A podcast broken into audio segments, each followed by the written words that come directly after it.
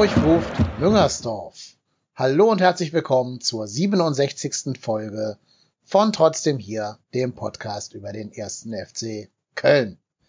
Der FC verliert 4 zu 0 zum Wiesenauftakt in München gegen die Bayern und hat ein Spiel geboten, das, denke ich, sehr viel Diskussionsstoff bereithält. Im positiven, aber leider auch im negativen. Und um das Spiel hinreichend würdigen zu kommen, äh, würdigen zu können, habe ich mir heute einen Gast eingeladen, der aus dem Bayernlager stammt. Bei mir ist vom Podcast Das Runde muss ins Eckige Robin Zimmermann. Hallo Robin.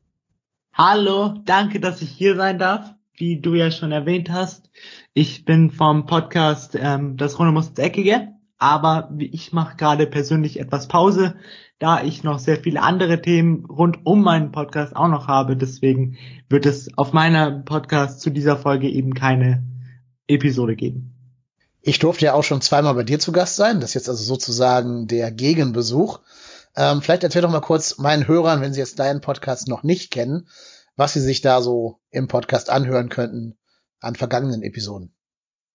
Also mein Podcast hat sich, also mein Podcast gibt es schon ungefähr jetzt seit eineinhalb Jahren und im, insbesondere in der letzten Saison und auch in der vorletzten Saison haben wir uns eigentlich mit allen europäischen Top-Ligen beschäftigt. Da sind wir wirklich durch äh, die italienische, spanische und wirklich alle deutsch, alle europäischen Top-Ligen durchgegangen. Und jetzt habe ich mich für den Anfang der Saison, bevor ich mich dann entschieden habe, dass ich eine kleine Pause mache, mehr auf die Bundesliga und auch auf die Premier League spezifiziert, aber die Premier League insbesondere, denn ich bin einfach ein sehr großer Premier League Fan und ich glaube auch, dass mein Fachwissen, was die Premier League angeht, noch ein bisschen besser ist als die Bundesliga. Okay. Weißt du schon, wie lange deine Pause dauern wird? Meine Pause, ich schätze mal so ungefähr einen Monat, weil man muss dazu sagen, ich habe jetzt gerade Studium und da will ich erstmal ein bisschen reinkommen und dann eben schauen, wie ich das Ganze managen kann. Und dann wird es eben, ich schätze mal, in einem knappen Monat ungefähr weitergehen. Okay, super. Allen Hörern sei dann empfohlen, den Podcast-Feed zu abonnieren. Dann werdet ihr sehen, wenn in einem Monat dann eine neue Folge erschienen ist. Ich finde es einen sehr guten Podcast, um sich so einen Überblick zu verschaffen, was in anderen Ligen gerade los ist, was in der Premier League gerade so ansteht ähm, ob Manchester City wieder gerade mal verloren hat oder 8-0 gewonnen hat gegen, gegen Watford oder so. Ja. Also finde ich sehr gut, als kleinen Überblick und so up to date zu bleiben. Insofern ist das wirklich ein schöner Podcast so für zwischendurch. Gefällt mir, gefällt mir echt gut. Aber bei dir, bei dir, Robin, ist ja äh, im Privatleben irgendwas schiefgelaufen, sodass du Bayern-Fan geworden bist. Ja. Und das qualifiziert dich heute hier mit mir über das Spiel zu reden.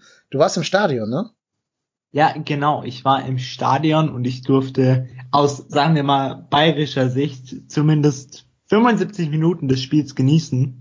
Denn wir hatten ja auch eine sehr turbulente Phase, wo ich persönlich als Bayern-Fan und auch aus Sicht der vergangenen Spiele etwas Panik in den Augen hatte. Weil ich kenne meine Mannschaft und wenn es eine Sache gibt, die wir nicht können, ist in turbulenten Spielen zu bestehen und insbesondere auch zu verteidigen. Mhm.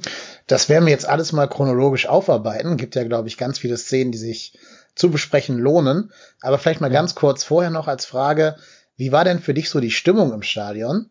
Weil für mich am heimischen Bildschirm bei Sky klang das so, als wenn man nur die FC-Fans gehört hätte es ist, es sagen auch, finde ich, sehr viele ähm, deutsche Fans allgemein, dass die Stimmung in der Allianz Arena nicht gut ist. Und ich stimme dazu. Also ich bin persönlich auch der Meinung, dass wir, wir haben eben die Südkurve, aber das war's. Also wir haben tatsächlich nur die Südkurve, die machen eben Stimmung.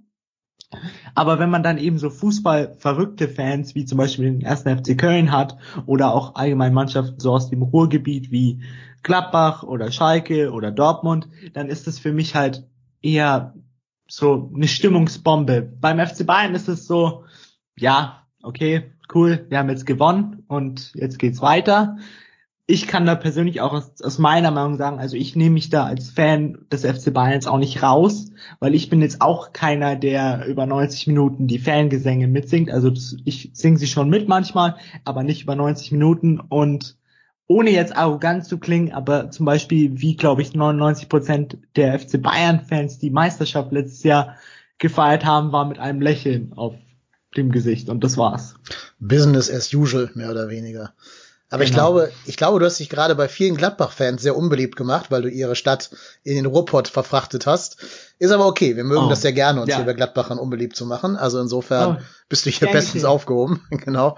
Ähm. Nee, aber es gibt immer so dieses Klischee vom Operettenpublikum in der Allianz Arena, für die im Jahr vielleicht so vier Spiele relevant sind, ne? so ab Champions League Halbfinale aufwärts mehr oder weniger. Ja, und Ja. den Eindruck hatte ich schon auch ein bisschen. Ähm, ich hätte mir auch vorstellen können, dass wir das Spiel hätten zum Kippen bringen können, so von der Stimmung her, wenn wir in der gerade schon erwähnten Druckphase der ersten Halbzeit irgendwie es geschafft hätten, den Ball reinzumurmeln. Aber ähm, das Spiel fing ja quasi richtig an in der dritten Minute, als Skiri wegrutscht, dadurch Kimmich die Tür aufgemacht wird. Zichor schafft es dann nicht, sich entscheidend in den Weg zu stellen und den Passweg zu schließen. Und deswegen hat Kimmich mehr oder weniger freie Bahn, den Ball auf äh, Lewandowski durchzustecken. Der hat dann noch Glück, dass Bernau, Bornau versucht reinzugrätschen, aber dabei den Ball eben ins eigene Tor in so einer Bogenlampe befrachtet. Und damit war das Spiel ja eigentlich schon irgendwie auf eine gewisse, ja, auf eine Straße geschickt, die für die Bayern sehr vorteilhaft war und für den ersten FC Köln eher sehr negativ war. Oder wie siehst du das? Ja, ich bin da definitiv der Meinung, weil ich bin eigentlich mit dem Gedanken in das Spiel reingegangen. Der erste FC Köln ist schon immer so eine Mannschaft gewesen. Es gibt eigentlich zwei Seiten. Entweder der FC Bayern gewinnt sehr hoch oder der erste FC Köln macht dem FC Bayern das Leben sehr, sehr, sehr schwer. Und ich dachte eigentlich, dass eben der erste FC Köln aufgrund dessen, dass sie auch 60 Minuten lang Dortmund Paroli geboten haben, dass es ein sehr, sehr schwieriges Spiel werden würde. Dann natürlich die dritte Minute mit dem Tor von Robert Lewandowski. Für mich war das tatsächlich ein bisschen mehr Glück als Verstand, weil, seien wir mal ehrlich, wenn da der FC-Verteidiger nicht wegrutscht, dann kommt Kimmich erstmal gar nicht in diese Situation. Und wenn eben auch der ähm, FC-Verteidiger dann nicht versucht, noch reinzugrätschen, hat Timo Horn diesen Ball und dann fängt dieses Spiel quasi bei Null an und passiert eben nichts. Mhm, ja, genau, war eine Verkettung unglücklicher Umstände. Ähm, Ja. Vielleicht zuvor für meine FC-Hörer müssen wir noch einmal kurz auf die Startelf vom FC eingehen. Da gab es Änderungen. Äh, Westrate verletzt, deswegen kam Marco Höger für ihn in die Startelf. Und mein Gefühl war, dass Höger einen Auftrag hatte. Und das war sozusagen ähm, Felipe Coutinho in Manndeckung zu nehmen und mit dem nötigenfalls auf Toilette zu gehen, wenn er sich abseilen sollte. Also das war eine so klare Mannzuordnung, wie ich sie lange in der Bundesliga nicht mehr gesehen habe. Leider mit eher Semi-Erfolg gekrönt, denn Coutinho könnte man vielleicht neben Lewandowski rückwirkend dann als Man of the Match bezeichnen. Aber das war, glaube ich, der Plan von, äh, von Marco Höger. Und Anthony Modest musste mit der harten Ersatzbank Vorlieb nehmen. Für ihn kam Kevin Schindler in die Startelf in einem 4-2-3-1, was Bayer Lorz da so auch noch nie hat spielen lassen bis jetzt, aber ein Zeichen seiner taktischen Flexibilität ist. Ähm, und denke ich sehr stark Konterfokus gesetzt hat. Also mit den schnellen Spielern Florian Kainz, der auch neu war, John Cordoba, Drexler als vielleicht so als als Vorlagengeber und eben dem schon erwähnten Schindler wollte man sich wahrscheinlich aufs Kontern verlagern, wohl wissend, dass man gegen die Bayern ohnehin keinen Ballbesitz verzeichnen würde. Ja, aber dann kam eben, wie schon erwähnt, dieses 1 zu 0, was uns nicht in die Karten gespielt hat. Und ich denke, danach haben die Bayern auch erstmals richtig gemacht und direkt versucht, das 2-0 nachzuschieben, um das Spiel quasi schon im Sack und Pack zu haben. Ne?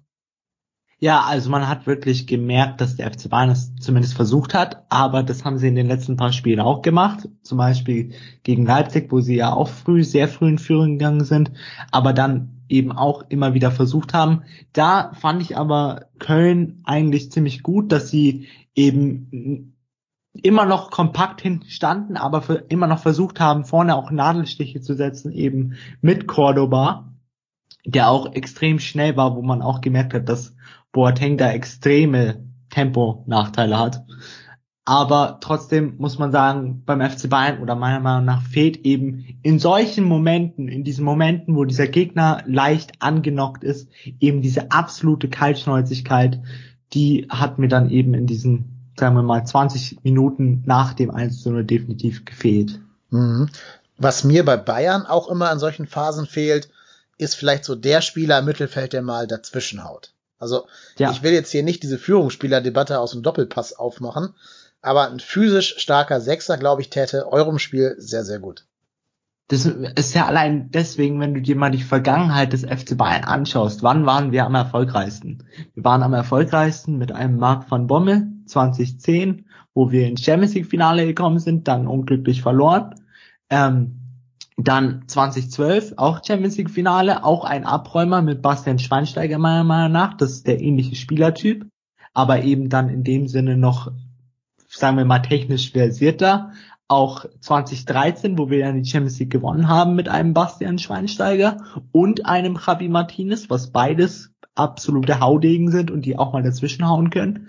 Und dann hatten wir noch das große Glück oder das große Vergnügen, dass wir eben einen Arturo Vidal in unserer Mannschaft hatten, wo ich nach wie vor immer noch der Meinung bin, dass das der größte Fehler war nach Toni Kroos, den der FC Bayern je begangen hat, denn wir haben ja Arturo Vidal verkauft und ich bin nach wie vor der Meinung, das war eine richtig schlimme Idee, denn alles, was wir jetzt haben, sind technisch versierte, offensiv denkende Mittelfeldspieler und man hat insbesondere gesehen in in dem Spiel gegen Leipzig oder jetzt auch gegen Köln, dass solche Spieler eben nicht diesen diesen defensiven Schutz bilden, den man eigentlich braucht vor der Abwehrkette und dann eben schnelle Spieler wie eben jetzt Cordoba auch mal zu Chancen kommen können. Mhm in seiner besten Zeit wäre vielleicht Jerome Boateng so ein schneller Spieler gewesen, der die Stürmer des Gegners ähm, hätte abfangen können.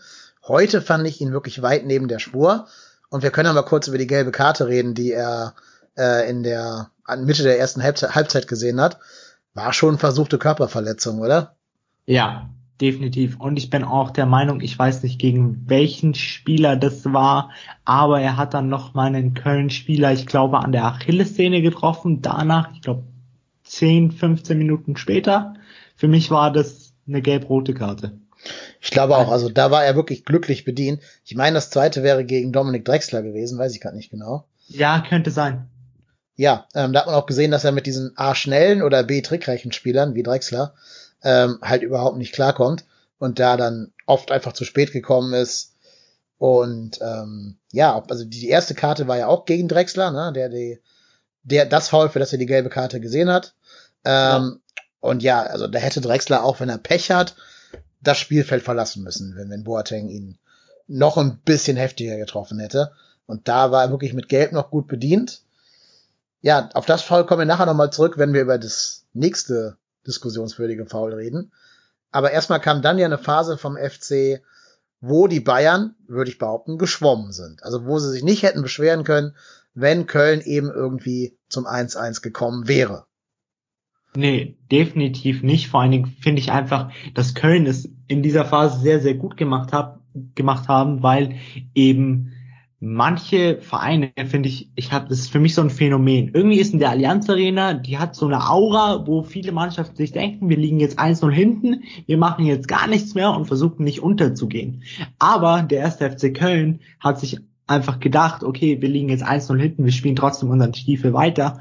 Und was viele um mich herum dann immer behauptet haben, ja, die kommen nur zu Chancen, weil sie eben Konterfußball spielen war ich der Meinung in dieser Phase, dass das überhaupt nicht der Fall war, weil der erste FC Köln hat es auch geschafft, sich spielerisch Torchancen rauszuspielen, was ich sehr, sehr beeindruckend fand. Trotzdem für mich auch Jerome Boateng in dieser Phase die, der absolute Schwachpunkt mit Benjamin Pavard, wo dann auch Süle oft aushelfen musste. Und ich weiß nicht, wie du das findest, aber John Cordoba ist für mich nach wie vor immer noch nicht so ganz in der ersten Liga angekommen. Hm. Ja, ist ein gutes Stichwort, über den könnte man immer ein bisschen reden. Ähm, er macht eigentlich sehr, sehr viel richtig bis zum Torschuss. Und ja. dann kommt der Torschuss und der sieht dann entweder aus wie von, weiß ich nicht, einem, einem 13-Jährigen, der jetzt mal auf den Ball ja. schießen darf, oder geht halt mit voller Wucht am Tor vorbei. Ja. Das ist, ja, ich habe ein bisschen Angst, dass wir wieder den John Cordoba sehen, den wir aus der Abstiegssaison kennen, den 17 Millionen Flop, und nicht den Aufstiegsgaranten John Cordoba. Allerdings muss man auch sagen, ähm, er hat letzte Saison in seiner Aufstiegssaison auch ein paar Spieltage gebraucht, bis er in der Liga angekommen ist. Er war jetzt auch verletzt, ähm, das kommt auch noch mit hinzu. Also noch habe ich die Hoffnung für den Spieler nicht aufgegeben. Ich finde, die Anlagen hat er, um es jeder Mannschaft schwer zu machen. Hast du heute auch gesehen. Er schafft es halt immer wieder, seine Torchancen zu kreieren. Nur leider vergibt er sie im Moment noch sehr kläglich. Ja, def definitiv. Was mich ein bisschen gewundert hat, wie ich vielleicht äh, anders als Achim Bach, äh, Baccalorza Bayer Lorzer. aufgestellt hätte. Bayer Bayer Lorzer. Lorzer Bayer Lorzer ist der von Hannover. Stimmt. Bayer Lorzer aufgestellt hätte, wäre, dass ich vielleicht mit einem, ich weiß nicht, kennst du dich da, da kennst du dich bestimmt besser aus, was mit Anthony Modest war, aber ich hätte vielleicht eher sogar mit einem Doppelsturm aufgestellt, weil so hätte man einen extrem feilschnellen gehabt mit John Cordoba, der definitiv der FC Bayern Abwehr Kopfschmerzen bereitet hat und dann eben noch einen klassischen Strafra Strafraumstürmer mit Anthony Modest, der sowohl mit dem Fuß als auch mit dem Kopf sehr, sehr gut wäre. Also wäre diese Kombi für mich wahrscheinlich noch gefährlicher gewesen. Mhm. Ja, ich habe letzte Folge sogar gesagt, dass man mit Schindler und Cordoba starten könnte, habe aber selber nicht dran geglaubt, dass es so kommen würde. Also es war so ein bisschen, ja, der blinde Prophet hat einen Korn gefunden. Ähm, Ja. ja, die Idee war natürlich einfach zu kontern. Ne? Die, du hast gesagt, Bayer Lorz hat gesagt, wir werden sowieso keinen keinen Ballbesitz haben. Wir werden, Ja. wenn wir an den Ball kommen, sofort abschließen müssen, ohne Passstaffetten, ohne Strafraumsituationen. Und da ist dann in der Tat Modest der falsche Stürmer für, weil der auch nicht allzu engagiert gegen den Ball arbeitet, verglichen mit äh, John Cordoba. Allerdings war es ja dann doch ein anderes Spiel. Also gerade in dieser Phase so zwischen der, der 30. und der 45. Minute, ähm, da hätte uns, glaube ich, ein Strafraumstürmer wie Modest oder auch Terodde gut getan, weil da hatten wir die Szenen und da hat oft Ja. eben so der Kopf oder das Bein gefehlt, das den Ball noch irgendwie ablenkt Richtung Tor. Ähm, ne, zum Beispiel auch die Chancen von Cordoba, wenn er da eben nicht hätte schießen müssen, sondern im Strafraum eine Anspielstation gehabt hätte, hätte es da, glaube ich, durchaus gefährlich werden können. Das war aber, glaube ich, so nicht vorherzusehen, dass das Spiel so laufen würde. Definitiv, definitiv nicht. Vor allen Dingen, weil man eben, glaube ich, in dem Moment, wo der FC Bayern das 1-0 gemacht hat, einfach gedacht hat, okay, die legen jetzt noch eins nach, auch weil die Phase eben nach diesem 1-0 war, dass der FC Bayern sehr, sehr gedrückt hat. Trotzdem fand ich einfach diese, wie engagiert der erste FC Köln dieses Spiel angenommen hat, obwohl sie eben dieses frühen Rückschlag bekommen haben, fand ich sehr, sehr schön. Und eben auch, wie sie nach vorne gespielt haben, weil ich finde, er hat dann, glaube ich, in der äh, nach der dritten Minute, also euer Trainer hat dann, glaube ich, umgestellt auf ein 4-1-4-1, meiner Meinung nach. Weil vorher seid ihr mit einem 4-2-3-1 seid ihr angetreten und dann hat der FC Köln auf ein 4-1-4-1 umgestellt, mit Marco Höger eben, eben diese Aufgabe, Coutinho so leise wie möglich zu halten.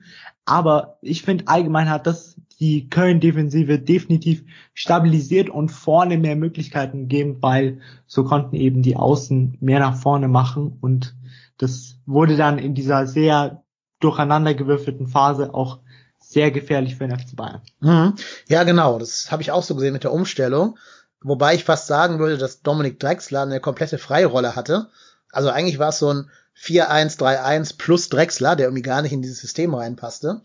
Der durfte Ja. mal links wirbeln, mal äh, John Cordoba im Zehnerraum irgendwie ähm, entlasten und hat damit, glaube ich, auch die Bayern-Abwehr durchaus vor Probleme gestellt, weil gerade auch so für mich, war jetzt mein Eindruck, die Abstimmung zwischen Pavard und Süle noch nicht perfekt war und sich gerade Pavard hat ein, zwei Mal von seiner Position entfernen lassen, weswegen ja auch recht viel über die halb linke Seite der Kölner, also eure rechte Defensivseite, möglich war.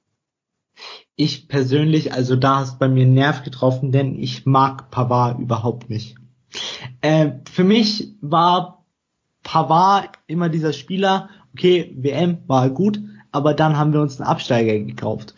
Und für mich ist er, ich bin so jemand, der mag es, wenn ein Rechts- und ein Linksverteidiger offensiv spielen. Und ein Pavard tut das eben nicht.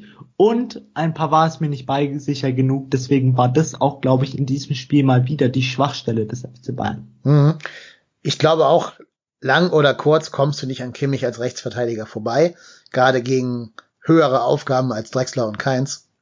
Ja, Da wird er schon wieder Kimmich spielen müssen und irgendjemand anders dann im defensiven Mittelfeld. Ich glaube eh, dass eine Doppel-6 Kimmich Tolisso nicht zukunftsfähig ist. Also nicht in den großen Spielen. absolut nicht. Da sind mir die beiden dann doch ein bisschen zu, ja, auch körperlich unrobust und zu, zu ähnlich in ihrem Spielertypus, um da wirklich sich zu ergänzen. Ähm, aber wir kommen gleich nochmal auf die Bayern en Detail. Wir schauen jetzt mal auf die ersten paar Minuten der zweiten Halbzeit, denn die waren ja fast ein Spiegelbild der ersten Halbzeit, weil wieder Robert Lewandowski nach, ich glaube sogar drei Minuten genau, der zweiten Halbzeit. Ja, 48. Genau, ähm, schon wieder das 2-0 machen durfte, also wieder ein Tor früh in der Halbzeit schießen durfte. Ja, und damit war eigentlich die Geschichte dieses Spiels geschrieben, würde ich sagen. Ja, fand ich auch vor allen Dingen, weil man dann, ich, um, dann hat man wirklich gemerkt, dass es in den Köpfen der Kölner gearbeitet hat und das darf es dann eben nicht. Äh, trotzdem fand ich, dass sie es noch sehr gut gemacht haben, bis eben, ähm, wo wir jetzt wahrscheinlich auch gleich, auch gleich drauf kommen, auf die rote Karte und mhm. danach war das Spiel natürlich gegessen. Ja, genau. Auch hier Lewandowski springt höher als Zichos, der es eben nicht schafft, ah. den Stürmer am Kopfball zu hindern beim 2-0. Hat mich sehr gewundert. Aber Zichos macht leider immer den einen Fehler. Also, der ist eigentlich ein solider Spieler, hat aber jetzt leider ja. in jedem Spiel ein Gegentor oder zumindest eine hundertprozentige Chance für den Gegner verschuldet. Und natürlich ist er auch kleiner als Lewandowski, darf man nicht vergessen. Ne?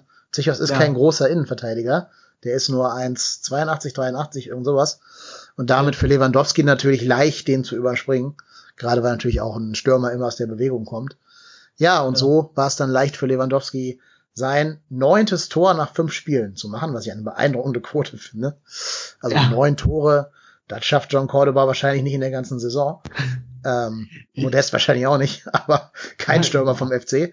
Nee, aber schon, Vielleicht. also wer so einen Mann hat, der braucht, glaube ich, der braucht auch gar nicht den ganz großen Matchplan, weil der weiß einfach, dass Lewandowski den immer, den Poppes retten wird.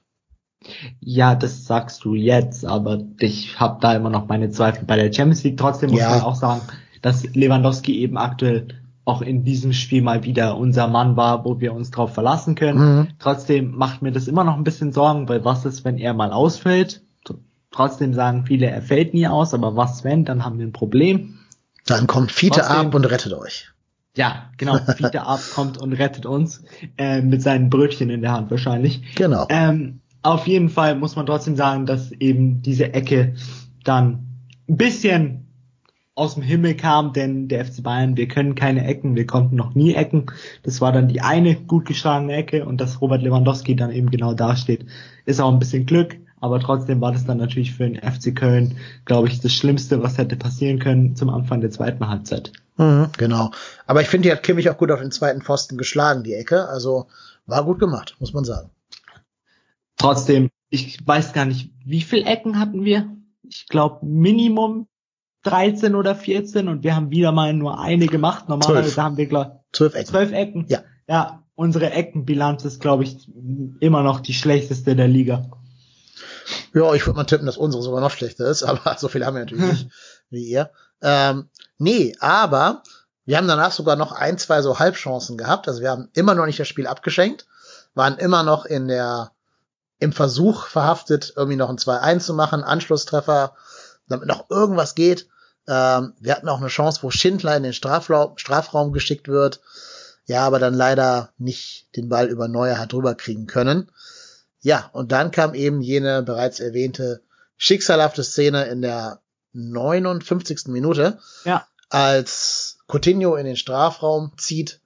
Ja, und dann, ich sag jetzt einfach mal, zu Fall kommt, so irgendwo zwischen Neuer, äh, zwischen, zwischen Horn und Easy Bue und es Elfmeter sowie Rot für unseren Rechtsverteidiger gibt. Wie hast du die Szene denn im Strafraum, äh, im Strafraum, im, im Stadion gesehen? Also für mich war das sehr, sehr schwer zu sehen, weil es alles sehr, sehr schnell ging und ähm, er natürlich von hinten Coutinho getroffen hatte. Trotzdem auch beim, glaube ich, vierten Mal Ansehen der Wiederholung ist mir immer noch nicht so ganz klar, erstens, wer da wirklich wen fault, also ob Horn Coutinho fault oder der Rechtsverteidiger. Trotzdem, für mich sieht man auch, dass Coutinho diesen Elfmeter schon will. Er merkt den Kontakt und fällt dann hin. Und meiner Meinung nach wäre es auch schwer dann gewesen, da nicht hinzufallen, weil eben so viel Kuddelmund quasi war. Trotzdem, ob das jetzt ein Foul war, weiß ich nicht, ist sehr, sehr schwer zu beantworten. Ich versuche dann so neutral zu sein, wie nur irgendwie geht. Mhm. Ja, also mein Gefühl ist, Coutinho sieht, dass Timo Horn mit voller Wucht auf ihn zugerauscht kommt und die Beine macht er mit Absicht weich, ja. Ich glaube aber nicht mal aus Gründen, weil er schwalben will, sondern ich glaube, weil er weiß, wenn er da stehen bleibt, dann senzt ihn der Timo Horn beide Beine weg. So ein ja. bisschen wie am ersten Spieltag Dominik Drexler gegen den Wolfsburger, gegen Gilavogi. Also ganz vergleichbares Foul, wie ich finde. Und hat dann gedacht, naja, wenn ich jetzt, ich muss jetzt mich selber schützen und die Spannung aus den Muskeln rausnehmen, damit der Horn mich umbremsen darf. Von Esiboe habe ich da bis heute keinen Schubsen gesehen. Habe ich nicht nee. gesehen. Also für mich gibt's für diese rote Karte keinen Anlass. Den Elver kannst du sagen, ja, weil Timo Horn ihn halt auch berührt. Also irgendwo in diesem Geflecht zwischen Esiboe Horn gibt's vielleicht eine Berührung, die wahrscheinlich nicht ursächlich für sein Fallen ist. Also ich denke, wenn es mit, mit äh, Abschlag vom Torwart weitergegangen wäre oder mit Aus, Ausball, dann hätte sich auch keiner beschweren dürfen. Gelbe Karte und äh, gelbe Karte und Elfmeter wäre so das Worst-Case-Szenario gewesen. Aber dann Rot und Elfmeter, nee, kann ich wirklich beim besten Willen nicht verstehen. Ähm, ich habe nachgelesen, warum das jetzt rot gibt, weil er eigentlich diese Dreifachbestrafung abgeschafft worden sein sollte vor der Saison, vor zwei Saisons schon. Ja. Aber ähm, immer dann, wenn ein Vergehen nicht ballbezogen ist, gibt's nach wie vor eine rote Karte. Und Ittrich hat wohl gesagt, dass dieses Schubsen von Esiboe nicht ballbezogen war und deswegen gibt es wegen Notbremse eine rote Karte. Was für mich keinen Sinn macht, weil Timo Horn war ja da. Also wie kann ja, das eine Notbremse sein, wenn der Torwart fast den Stürmer wegsenzt? Das geht ja irgendwie ja, nicht. Ja, und, und ein zweiter, und ein zweiter Köln-Verteidiger war auch noch auf der Parallellinie von, von Timo Horn. Deswegen kann es auch nicht der letzte Mann gewesen sein. Genau, Hector war noch da. Ja, ja, aber ich glaube, dass da der Videoassistent irgendwas geflüstert hat, weil du hast gesehen, wie Edrich gezögert hat und einmal mit der Hand so an sein, sein Ohrteil gepackt hat. Aber, ähm, ja. ich muss sagen, ich fand eh, Edrich hat nicht den besten Eindruck hinterlassen ich mag den eigentlich so als Typen total gerne. Der war ja auch schon ein paar Mal im Rasenfunk und bei den Rocket Beans zu Gast und so. Glaube ich, ein ziemlich cooler Typ. Kommt auch hier aus Hamburg, FC Mümmelmannsberg. Und wer den Mümmel kennt, der weiß, dass man da auch wahrscheinlich, äh, ja, als Typ so durchaus stabil sein muss. Aber in dem Spiel jetzt fand ich seine Linie nicht, nicht nachvollziehbar. Ich habe nicht verstanden, warum Boateng nicht gelb-rot bekommen hat oder direkt rot. Ich habe nicht verstanden, warum Easy Boye rot bekommen hat. Ich habe nicht verstanden, warum das Foul an Terodde später kein Elfmeter war und nicht auch eine Notbremse war von, ich glaube, Hernandez war das. Ja, habe ich alles nicht ja. verstanden. Und ähm, ging halt insgesamt leider schon alles in eine Richtung, die uns jetzt vor das Problem stellt, dass wir nächstes Jahr, äh, nächstes Jahr, nächsten Spieltag keinen Rechtsverteidiger haben werden. Aber nochmal zu dem Foul, weil du es gerade angesprochen hast, ähm, zwischen Lucas Hernandez und Simon Terade. Ich fand, dass das, es war natürlich ein Foul, das wurde auch gegeben, aber ich fand, dass es kein Elfmeter war, weil eben genau dieses Foulspiel ging vor dem Strafraum los. O oder hat vor dem Strafraum stattgefunden und Simon Terode war halt so intelligent, dass er dann noch weitergelaufen ist und dann eben, oder er ist, hat versucht weiterzulaufen und ist dann eben in Strauchen gekommen und ist dann im Elfmeter im Strafraum, hat sich dann hingeschmissen, ist dann hingefallen. Ähm, trotzdem, für mich war das kein Elfmeter. Ob das eine rote Karte ist, weiß ich eben auch nicht, weil Niklas Süle war meiner Meinung nach da, glaube ich, wenn ich das noch richtig in Erinnerung habe. Trotzdem, also Elfmeter war es für mich nicht. Ja, also im Fernsehen, finde ich, hat man gut gesehen, dass Hernandez zupft und zuckt und damit den schon ein bisschen aus dem Tritt bringt, den Terodde. Dann aber ihm nochmal hinten in die Ferse reintritt und das das Foul war, das zum Sturz geführt hat. Und dieser Tritt war für ja. mich genau auf der Strafraumlinie. Und das müsste also nach Regeln der Kunst dann schon ein Elfmeter sein, wenn der Tritt als Ursache für das Fallen gewertet wird. Ich oh, okay. sah schon so aus, als wenn Terodde sich ein bisschen in den Strafraum geschleppt hat. Das stimmt schon, weil ja. man diesen Tritt eben auch in der dritten Zeitlupe erst sehen konnte. Ähm, also in die Hacken rein. Ja. ja, aber ich beschweren dürfen hat sich da keiner. Naja, und ich denke halt, wenn das eine rot ist, ist das andere auch rot, weil dann ja jeweils die Logik dass ein anderer noch da war, beides mal nicht greifen kann. Das war ja schon. Ja. Also er war ja alleine auf weiter Flur, als das Easy Boe war. Ja, ja, wenn wir es so betrachten, wenn wir es eben im Vergleich stellen mit Easy Boe, dann definitiv. Ich habe es jetzt im Vergleich gestellt von von wegen Easy Boe ist für mich keine rote Karte, ist für mich ja. maximal gelb. Und dann wäre Lukas Hernandez für mich auch maximal gelb, ja. aber das macht natürlich Sinn, wenn du sagst, Easy Boy ist rot, dann ist Lukas Hernandez auch genau. also der Definition von Idrich definitiv auch rot. Genau, mit beiden gelb hätte ich sehr gut leben können, aber er hatte das, das Präzedenzfall selber gesetzt durch diese rote Karte. Ja. ja, und damit hat er sich selber eigentlich keinen Spielraum gelassen, da noch ähm, ja, auf Gelb zu entscheiden. Aber wir werden nachher eh nochmal im Bayern-Segment über diese verschiedenen gelben Karten für die Bayern-Spieler reden. Ähm, aber es kam dann halt, wie es kommen musste. Der Freistoß hat nichts eingebracht. Die Bayern haben das so ein bisschen ja, runtergespielt. Dann hat Perisic noch einmal gesagt, er hat auch wieder Bock, an der Bundesliga teilzunehmen. Nochmal eine Energieleistung angezogen und relativ sehenswert zum 4-0 in den langen Winkel geschossen.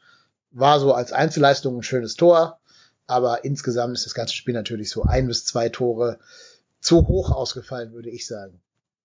Ja, definitiv. Also ich muss sagen, insbesondere der erste FC Köln hätte in dieser turbulenten Phase ein Tor verdient gehabt und ich fand, den Elfmeter kann man wegstreichen und dieses Ivan Perisic-Tor sollte man nicht überbewerten, insbesondere weil der erste FC Köln da in Unterzahl war und trotzdem noch versucht hat, nach vorne zu spielen und dann eben, dass man da ausgekontert wird in der 73. Minute und Ivan Perisic dann den Ball reinschießt, das ist okay.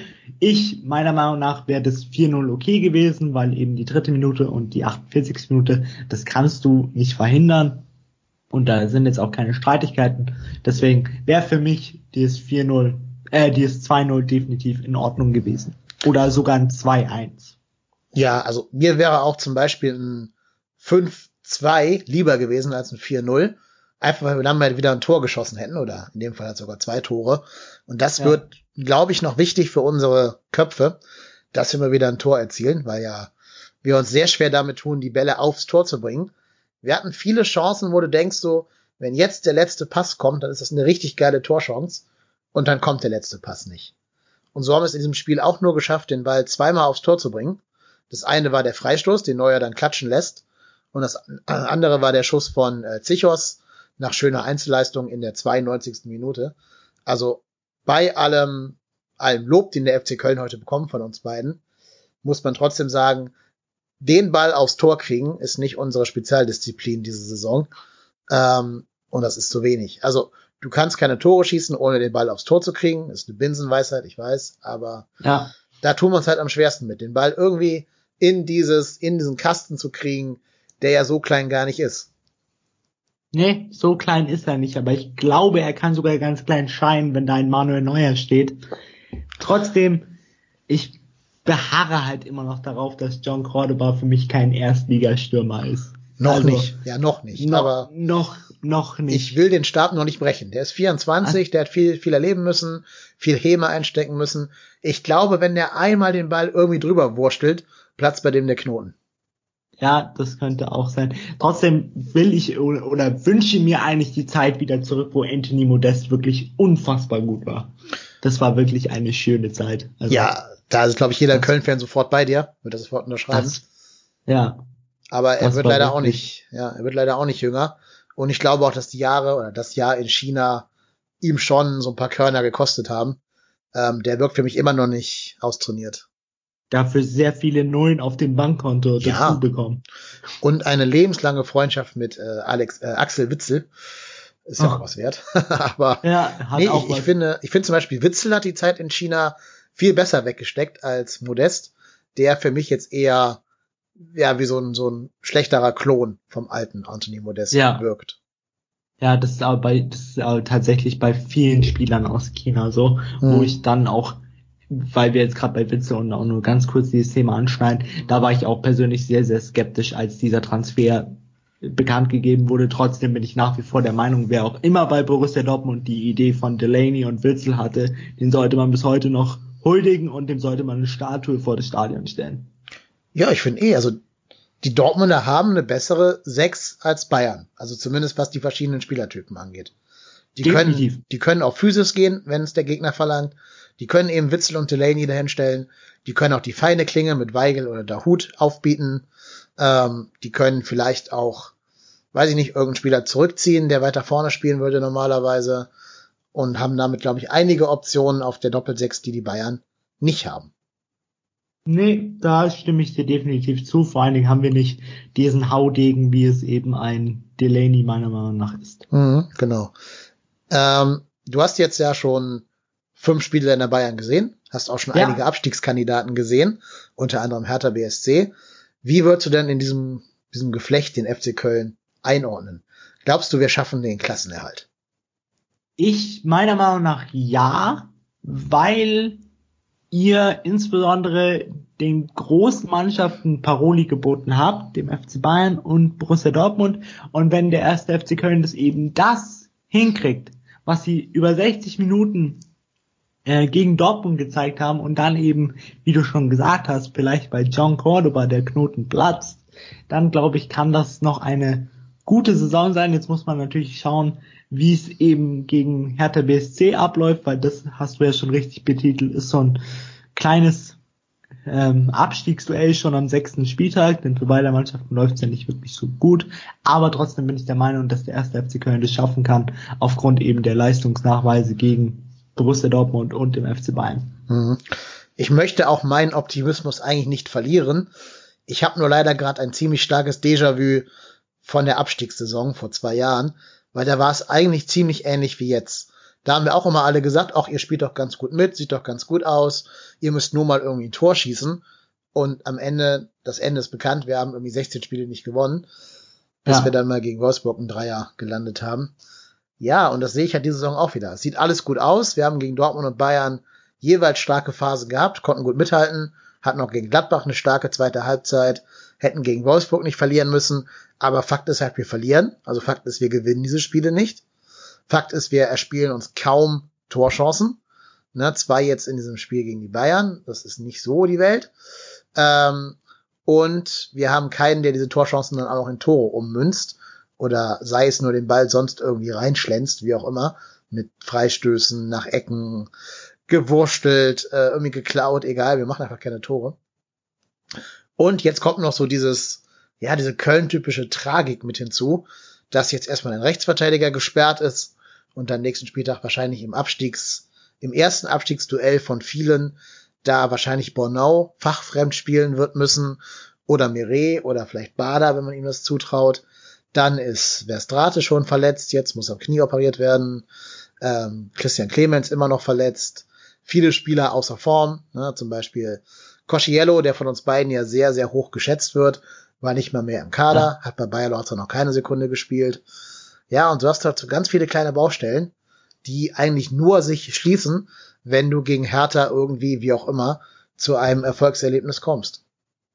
Ja, definitiv, weil ich glaube auch äh, so ein Erfolgsmoment jetzt, insbesondere in dem Spiel gegen Hertha, wo man eben weiß, okay, jetzt geht's um was, weil es geht um die Platzierung weiter oben, denn die beiden Mannschaften sind sehr, sehr nah beieinander.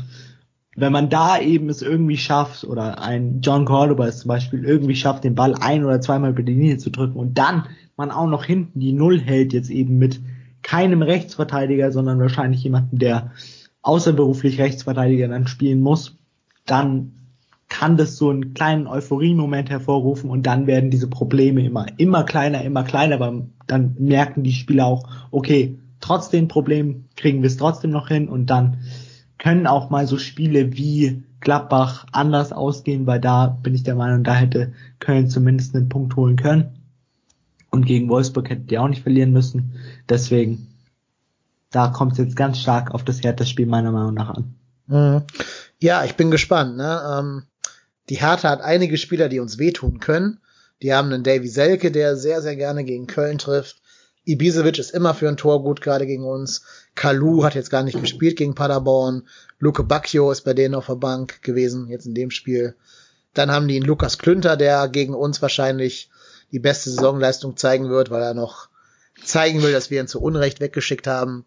Ja, und die haben noch ein paar andere Spieler, die auch mal aus der zweiten Reihe schießen können. Grujic oder Duda, Marius Wolf. Also, ja, das wird schon ein ganz schwerer Brocken, auch wenn die Hertha nominell nicht besser ist als wir von den Punkten her. Die haben ja auch nur einen Punkt mehr. Aber auf dem Papier sind die schon eigentlich mindestens gleichwertig. Vielleicht auch sogar einen Tacken überlegen, weil sie einfach eine Bundesliga-Erfahrung in ihren Reihen haben. Auch wenn die Buchmacher den FC als Favoriten sehen, wegen Heimspiel wahrscheinlich. Ja, aber das, also das Spiel, da werden wir sehen, wo die Saison hingeht dieses Jahr. Ja, also definitiv, das wird richtungsweisend sein. Trotzdem, ich finde auch immer, dass der erste FC Köln so eine kleine Wundertüte ist. Wenn es dann irgendwann mal klappt, dann klappt's auch. Und ihr habt definitiv Spieler in eurer Mannschaft, die die anderen auch mitreißen können. Ich bin zum Beispiel ein sehr großer Fan von Drexler, weil ich ihn einfach unglaublich dynamisch finde und einfach jemand, der ist für mich ein Arbeitstier, aber auch ihr habt auch eine gute Mischung aus Erfahrung und jungen Spielern wie eben Horn oder Hector oder auch ein Zichos. Deswegen, da muss der Knoten jetzt einfach platzen und wenn der Knoten platzt, dann wird das schon. Ich traue dem ersten FC Köln definitiv den Klassenerhalt zu. Ja, das würde ich als schönes Schlusswort für dieses FC-Segment im Raum stehen lassen und hoffe, dass der Fußballgott dich erhört. Liebe, oh, äh, ja, hoffentlich. Liebe FC-Fans, hier endet jetzt der FC-Content dieser heutigen Podcast-Folge. Wenn ihr nur wegen des FC-Contents hier seid, dürft ihr jetzt beruhigt abschalten. Aber ich habe mir gedacht, wenn wir schon mal einen Bayern-Experten hier haben, können wir mal ein bisschen über den Branchenprimus reden, auch wenn es jetzt keinen Bezug zum FC hat. Aber ähm, die Bayern, finde ich, bieten gerade sehr viele Themen, die ich sehr spannend finde. Und da habe ich mal ein bisschen Lust drüber zu reden. Ja, und weil das hier mein Podcast ist, kann mich da keiner dran hindern. Und genau. deswegen genau. tun wir das einfach mal. Hm. Wie fandest du denn die Transferphase, die Hassan Salihamidzic hingelegt hat? Also, das ist jetzt ein Thema, da kann ich mit dir noch über drei, drei Stunden lang reden. Hassan Salihamidzic ist für mich nicht der perfekte Sportdirektor. Denn wir, um jetzt die Transferphase mal ein bisschen aufzudröseln, wir hatten ja unsere zweite Transfer schon sehr, sehr früh. Wir hatten die ja schon ungefähr nach der Wintertransferphase, wo eben der Hernandez-Deal für 80 Millionen eingetütet wurde und der Pavard-Deal. Und dann hatten wir so eine lange öde Phase eigentlich, wo nichts passiert ist. Dann gab's mal die Gerüchte um Leroy Sané, die ja unglaublich ähm, konkret waren, bis Pep Guardiola sich dann gedacht hat, ja, du willst wechseln, ich stelle dich aber trotzdem auf und dann nach 13 Minuten später war der Wechsel vom Tisch.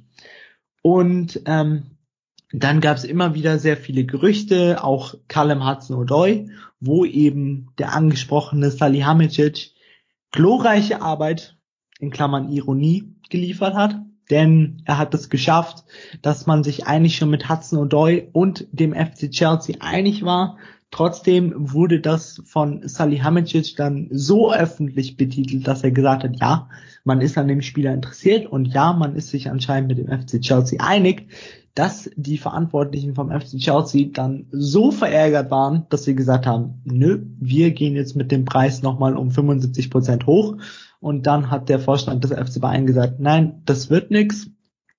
Dann hatte man noch die Gerüchte um Rotri, der sich ja dann schlussendlich für äh, Manchester City entschieden hat, was jetzt im Nachhinein, glaube ich, eine ziemlich gute Entscheidung aus deiner Sicht war, weil er eben dort unter Pep Guardiola spielt, der ihn definitiv jetzt schon zu einem besseren Spieler gemacht hat und der eben genau der Spielertyp ist, der dem der Manchester City noch gefehlt hat, aber eben auch dem FC Bayern gefehlt hätte, denn er ist dieser klassische Sechser, dieser Abräumer. Und dann hatten wir so diese Phase, wo wir nach dem Hertha-Spiel ähm, wirklich eine Stunde danach, glaube ich, wurde der Coutinho-Deal bekannt gegeben. Ähm, für manche von euch, die vielleicht den, die Details noch nicht kennen, es ist eine Leihe über ein Jahr mit Kaufoption von 120 Millionen Euro, die der FC Bayern anscheinend nur ziehen wird, wenn der FC Bayern die Champions League gewinnt. Und dann hatten wir natürlich noch die Transfers von Perisic, was ich nach wie vor einen fantastischen Transfer finde, auch den Continue-Transfer, für mich auch ein fantastischer Transfer und dann natürlich noch den Transfer von Cuisance, wo ich persönlich nicht so viel sagen kann und ähm, Gladbacher ja kein wirklich gutes Wort über ihn verloren haben. Deswegen muss man jetzt auch mal schauen, wie er sich beim FC Bayern entwickelt. Ja, für die Außenstehenden wirkte ja Perisic so ein bisschen wie der Notnagel. Nach dem Motto, du wolltest irgendwie ein Date mit der Schulballkönigin und hast am Ende nur ihre wenig attraktive Nerdfreundin abbekommen. Ist ja auch kein ja. Transfer, ist ja glaube ich nur eine Laie, ne? Der ist da auch noch Ja, genau, oder? ist auch eine Laie. Ja. Ähm, Aber mit heißt, einer mit Kaufoption? Mit einer sehr niedrigen Kaufoption okay. von 20 Millionen. Weil wie alt ist Perisic? Ist der nicht auch schon 31? Äh, der ist auch schon 31. Ja, also ist glaube ich jetzt kein Mann, auf den die Zukunft des FC Bayern fußen wird. Da wäre vielleicht Leroy Sané schon die bessere Wahl. Ähm, aber kann ja noch kommen. Also die Verletzung wird jetzt ja auskuriert und dann ja. wird er wahrscheinlich im Winter wieder langsam an die Mannschaft in City rangeführt werden. Meinst du, dass die Bayern dann nochmal versuchen werden, ihn an die Isar zu lotsen?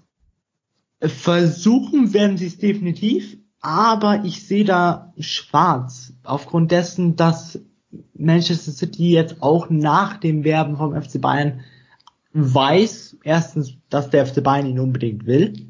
Zweitens ist Pep Guardiola nach wie vor ein Fan von ihm, auch wenn er ihn in den ersten paar Spielen wieder mal nicht eingesetzt hat. Mhm. Trotzdem ein Fan von ihm und der Manchester City weiß jetzt den Wert von diesem Spieler und wollen mit ihm auch unbedingt verlängern. Und ich glaube eben, dass wenn Manchester City die Summe hinlegt, die Leroy Sané haben will, das sind anscheinend ungefähr 15 Millionen Euro netto, dann wird es für den FC Bayern sehr, sehr schwer, obwohl Leroy Sané ja angeblich mal behauptet hat, dass ähm, er gerne zum FC Bayern wechseln würde. Aber andere Quellen haben dann irgendwie behauptet, dass er immer noch sauer sei, weil der FC Bayern sich damals gegen Leroy Sané entschieden hätte, als es entweder zu Manchester City ging oder zu, zum FC Bayern. War doch auch damals Pep der Trainer, oder? In dieser Phase. Ja, das fand, mhm. das fand ich sogar da sehr, sehr lustig. Ja. Hat, hat wahrscheinlich Pep mit Absicht gemacht. Ja, wer weiß, wer weiß. Er hat sich Was? gedacht, ich, ich gehe jetzt sowieso zu Manchester City und dann sagen wir mal dem FC Bayern Vorstand, wir wollen ihn nicht, damit wir ihn dann kaufen können. Wer weiß, ne? Ich würde es Pep durchaus sogar zutrauen. Der ist ja doch so erfolgsbesessen, dass er sich wahrscheinlich nicht an irgendwelche Spielregeln hält für den Erfolg aber ich weiß es nicht. Was mich gewundert hat, ist, dass die Bayern ja anscheinend Interesse an Marc Rocker hatten, dem spanischen U21 Europameister. Und der ja. wäre ja für 18 Millionen, also für ein sehr kleines Trinkgeld, zu haben gewesen. Und dass die da nicht zugeschlagen haben. Weil das wäre ja nur genau der Spieler, der euch noch fehlt, so im Kaderpuzzle. Die jüngere Version von Javi Martinez quasi. Ähm, mhm. Und genau ein Spieler, der auch später Spielzeiten bekommen können. Eben weil auf der Position sonst kein anderer spielen kann. Das Problem an Mark Rocker war eben das, dass man schon an ihm interessiert war. Ähm, man wollte aber erst nicht diese 40 Millionen zahlen, die ja Espanyol zunächst mal ausgerufen hatte, wegen der Ausstiegsklausel, aber dann sind sie ja anscheinend doch noch mal weiter runtergegangen, eben auf diese, wie du eben gerade gesagt hast, 18 Millionen.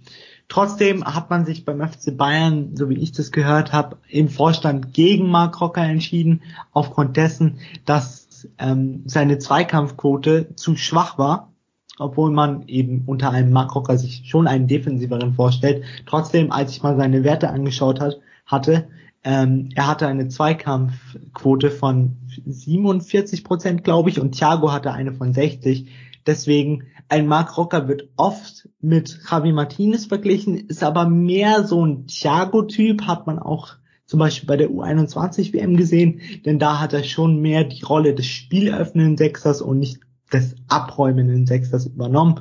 Deswegen glaube ich, war das auch ein Grund, warum sich der FC Bayern schlussendlich gegen ihn entschieden hat. Okay, das ist ein spannendes Detail, das wusste ich noch gar nicht. Dann macht das sogar durchaus Sinn. Wobei ich mich ja trotzdem frage, ob nicht irgendwo auf der Welt ein defensiv starker Sechser rumläuft, den die Bayern hätten verpflichten können.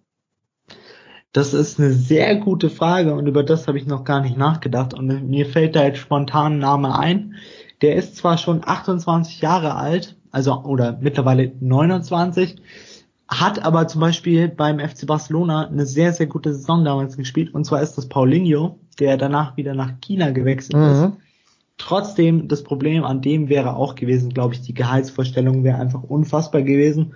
Und das Problem beim FC Bayern ist ja immer, dass wir sehr viele Spielertypen haben, die sich denken, wow, da kommt jetzt ein neuer Spieler, der kriegt so und so viel Gehalt und ich habe gerade mal so und so viel mehr wie er, aber ich spiele hier schon viel länger, dann muss mein Gehalt natürlich auch hochgehen. Mhm. Es gibt ja auch das Gerücht, dass Nico Kovac gern Kevin Vogt geholt hätte für genau diese Rolle. Den kennen wir ja. auch noch in Köln. Ähm, ist natürlich auch keiner, um einem, keine Ahnung, Mo Salah das Fürchten zu lehren oder einem James Milner oder so. Aber ich glaube, ja. für die Bundesliga wäre das schon durchaus eine, ja, warum nicht, eine plausible Transferentscheidung gewesen, um halt nochmal auch Thiago und so ein bisschen schonen zu können für die großen Spiele. Definitiv, vor allen Dingen finde ich meiner Meinung nach definitiv plausibler als äh, Cuisance. Mhm. Weil ich verstehe nach wie vor diesen Transfer nicht selbst wenn er nur drei Millionen gekostet hat, was ich nach wie vor nicht glaube, weil Gladbach hatte mal einen Preis für ihn ausgerufen vor vier Monaten, wo sie gesagt haben, sie wollen Minimum neun Millionen. Ähm, deswegen hat mich das ein bisschen gewundert. Und ich verstehe eben die Intention dahinter nicht, weil ein Cuisance hatte weder in seiner ersten Saison bei Gladbach diese Rolle inne des klassischen Sechsers und das hat man auch heute gesehen, als er eben ähm, reinkam gegen den ersten FC Köln, dass er mehr dieser spielende oder gar schon zentral offensive Spieler ist. Deswegen ein Kevin Vogt auf der Sechs habe ich noch nie oder noch nicht wirklich oft gesehen. Deswegen wäre das schon eine spannende Personalie gewesen, die man definitiv hätte ausprobieren können. Kommt halt eben darauf an, wie viel man dafür bezahlt hätten, hätte müssen und ob eben sowas dann auch in den großen Spielen wie eben jetzt Halbfinale DFB-Pokal oder auch Champions League, Achtelfinale, Viertelfinale. Mittlerweile muss man ja beim FC Bayern schon sagen, dass das Achtelfinale ein großes Spiel ist. Ähm, deswegen wäre das schon sehr interessant gewesen. Trotzdem bin ich nach wie vor immer noch der Meinung, dass ähm, Salihamidzic dort kläglich versagt hat, denn es gab zwei Positionen, wo wir noch was gebraucht hätten. Unter anderem eben für mich auf der 6 und noch einen Backup-Stürmer, den wir nach wie vor nicht haben, den wir aber brauchen. Mhm. Ich habe immer mal ein Gerücht gehört von wegen, dass sich andere Sportdirektoren irritiert gezeigt hätten, dass Sadi Hamicic nicht zurückrufen würde. Weißt du da mehr drüber? Ähm, ja, also es wurde anscheinend mal publiziert, dass äh, Hamicic doch schon sehr sagen wir mal, auf sich selber fokussiert ist und sich selber auch teilweise besser findet als andere mhm. und andere gern mal zappeln lässt. Also er ist wirklich so einer, dass wenn er dann eine Antwort bekommt, dass er sich dann auch nicht gleich meldet, sondern dann auch mal Leute hängen lässt. Das war zum Beispiel auch beim Chelsea-Deal anscheinend der Fall, dass Chelsea einfach mal drei Wochen keine Antwort bekommen hat. Auch ähm, zum Beispiel beim Mark Rocker-Deal. Man hatte ja am Anfang definitiv mit dem Spieler kommuniziert dann war aber anscheinend mal wieder drei Wochen Funkstille und dann hat man außen nichts irgendwie gesagt, ja, okay, wir wollen dich jetzt doch nicht, obwohl es anscheinend schon so weit war, dass es für Mark Rocker relativ konkret war. Aber eben auch ein gutes Beispiel ist Timo Werner, den man ja mit dem äh, Sani Hamicic sich ja auch getroffen haben soll, also mit seinen Beratern und auch mit den ähm, äh, An Angestellten vom, von RB Leipzig. Trotzdem hier hatte man anscheinend auch eine mündliche Zusage. Trotzdem hat man sich dann lange nicht gemeldet und dann am Ende der Transferphase gesagt, okay, wir wollen dich jetzt doch nicht. Und dann hat sich Timo Werner doch nochmal umentschieden und gesagt, ich verlängere jetzt doch nochmal meinen Vertrag in Leipzig. Glaubst du denn, dass Werner zu euch gepasst hätte von seinem Spielertyp her? Nein, weil ein Timo wie ich muss sagen, ich habe am Anfang, als dieses Gerücht aufkam, um ganz ehrlich zu sein, wirklich gejubelt, weil das für mich immer noch der beste Stürmer ist, den wir in Deutschland aktuell haben. Und ähm, er auch, glaube ich, ein richtig großer werden kann. Aber er passt definitiv nicht in die Mannschaft des FC Bayern. Denn was ein Timo Werner braucht, ist ähm, sehr, sehr viel Platz. Er braucht Platz, um zu sprinten. Und das hat er eben beim FC Bayern nicht, weil der FC Bayern sehr auf Kombinationsspiel ausgelegt ist, auf, wie ich es immer gerne nenne, diese Handballart von Fußball, eher um den Strafraum herum und dann eben einer auf eine kurze Distanz, wie eben ein Felipe Coutinho, das einen kurzen Pass steckt und dann eben weiterläuft und dann den Ball hoffentlich kriegt. Deswegen wäre ein Timo Werner auf so einem engen Raum für mich, für mich nicht die Ideallösung gewesen. Mhm wo du gerade sagst, bester deutscher Stürmer. Hat bei euch in München mal irgendjemand über Kevin Volland nachgedacht? Ich glaube nicht. Also ich persönlich auch noch nie, weil, keine Ahnung. Ich finde immer, dass bei deutschen Stürmern muss man mal ein bisschen aufpassen. Die sind für mich jetzt alle nicht so wirklich absolutes Top-Niveau und ich glaube auch nicht, dass ein Kevin Volland so gut in das System vom FC Bayern reinpassen würde, geschweige denn davon, dass ähm, er für so eine Summe kommen würde, wo der FC Bayern sich überlegen würde, okay, das ist ein guter Backup-Stürmer für uns. Denn das war, glaube ich, auch ein anderes Problem im Werner-Deal, weil ein Timo Werner ist jung und der will spielen. Und ganz ehrlich, hinter einem Robert Lewandowski wird der nicht spielen. Mhm. Ja, der Vorteil bei Volland wäre halt natürlich, der könnte sowohl auf den Flügeln spielen, also auf der Gnabry oder der Perisic-Position, ja. als auch mal äh, Lewandowski im Sturmzentrum ersetzen, als auch im Zweiersturm mit, ähm, mit Lewandowski bilden. Vielleicht mal in einem Spiel, wo ihr einen Rückstand aufholen müsst, irgendwie Champions League Achtelfinale oder so, was man umstellen könnte. Vielleicht ja. Coutinho auf die 10 und dann zwei Stürmer davor. Also der würde euch, glaube ich, schon taktisch ein bisschen variabler machen. Und der kommt ja aus Markt Oberdorf, ne? also aus der Nähe von München. Also deswegen war es für mich immer so ein Transfer, der einfach irgendwie so logisch und naheliegend scheint, aber er wurde nie diskutiert. Deswegen hat mich immer gewundert. Deswegen ich wollte nur mal hören, ob da bei Bayern mal irgendwann ein Gedankenspiel existiert hat oder nicht. Aber scheint nee, nicht der Fall zu sein. Nee, das gab's wirklich, die Idee gab's wirklich noch nie. Falls es kommt, ihr habt es hier, zu, hier, hier bei mir zuerst gehört. Ich genau. hätte dann gerne 5 Millionen Beraterhonorar für diese, Klar. für das Einfädeln dieses Deals, lieber FC Bayern. Sage ich dem FC Bayern Bescheid. Genau. Bitte auf mein PayPal-Konto überweisen. Natürlich. Natürlich. Dann, dann kaufe ich erstmal ein vernünftiges Mikrofon für den Podcast. Okay. So. Perfekt. ähm, ja, da gibt's ja noch ein paar andere Themen bei euch, ne? Vielleicht ganz kurz, zweiter Sätze. Mats Hummels, dass der weg ist, okay oder nicht okay? Gute Frage. Ähm, okay, aufgrund dessen die Ablösesumme, die man für ihn bekommen hat in seinem Alter.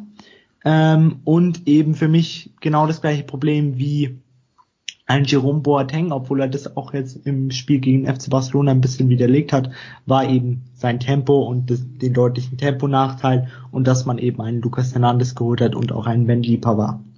Wobei der gegen Barcelona nie ins Tempo gehen musste, der Hummels, ne? Dieses Jahr. Das stimmt, aber da, der Unterschied da war, dass er da sehr gutes Stellungsspiel gezeigt hat und mhm. wir hatten auch ein paar Momente beim FC Bayern, wo ich mir so dachte, so, oh mein Gott, was ist jetzt passiert? Ja, oh mein Gott, dachte ich mir heute auch. Also, um auf das Spiel heute nochmal ganz kurz zurückzukommen.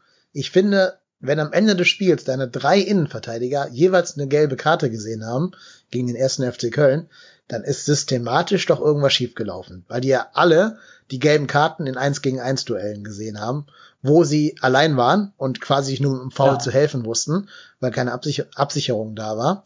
Und das halt nur in Anführungsstrichen gegen die Stürmer vom FC Köln und nicht gegen ähm, Gabriel Jesus oder ein Mo Salah. Ja, da merkt man wirklich, dass ein Martinez oder ein Jerome Boateng enorme, einen enormen Tempo Nachteil haben und ein Lucas Hernandez ist für mich nicht dieser klassische Linksverteidiger, weil er eben auch manchmal versucht, offensiver zu denken, aber das funktioniert nicht so ganz. Deswegen für mich eher ein Innenverteidiger, wo ich sagen muss, zum Beispiel gegen Schalke, das war ja sein Startelf-Debüt, wo er es wirklich richtig, richtig super gemacht hat. Trotzdem hat man auch hier gemerkt, Linksverteidiger, wenn dann eben mal ein Schneller an ihm vorbeizieht, dann hat er auch ein bisschen Probleme, obwohl jetzt Simon Terodde auch nicht gerade der schnellste ist. Trotzdem merkt man schon, der Temponachteil ist immer noch da man hat einen Niklas Süle, der dann das Nonplusultra quasi da ist. Ich glaube, bei den Tempomessungen wäre es quasi so, ähm, Jerome Boateng 5 kmh, Javi Martinez 7,5 und Süle 30 kmh. Deswegen, ja. Mich hätte nur gewundert, dass Terodde den Hernandez sogar körperlich abkochen konnte in der einen Szene, die fast zum Freistoß geführt hätte. Und das wundert mich ja schon. Also Schnelligkeit, okay, aber ich denke eigentlich körperlich sollte doch ein Hernandez von seiner Statur her in der Lage sein, einen Terodde zu blocken. Hat er in der Szene aber nicht so, nicht so gut geschafft. Nee, das hat er wirklich nicht so gut hingekriegt. Ähm, das ist eine gute Frage, woran das liegt, weil er ist ja eigentlich sehr, er ist ein sehr körperbewusster Spieler und was er, glaube ich, besser kann, ist, wenn er wenn er äh, mit dem Gesicht zum Gegenspieler steht, anstatt dass er äh, dem Gegenspieler hinterherlaufen muss, weil da tut er sich, glaube ich, sehr, sehr schwer in Laufduellen eben seinen Körper zu behaupten. Aber wenn er eben dieses sozusagen Vorchecking machen kann, dann ist er, kann er seine Körperstärke sehr gut ausspielen und eben in so Laufduellen, wo es dann eben Mann gegen Mann nebeneinander geht, tut er sich schon etwas schwer noch. Mhm. Und wenn wir das Ganze jetzt mal versuchen, in ein Fazit zu gießen, was glaubst du ist dieses Jahr drin für den FC Bayern? Das ist eine sehr, sehr gute Frage.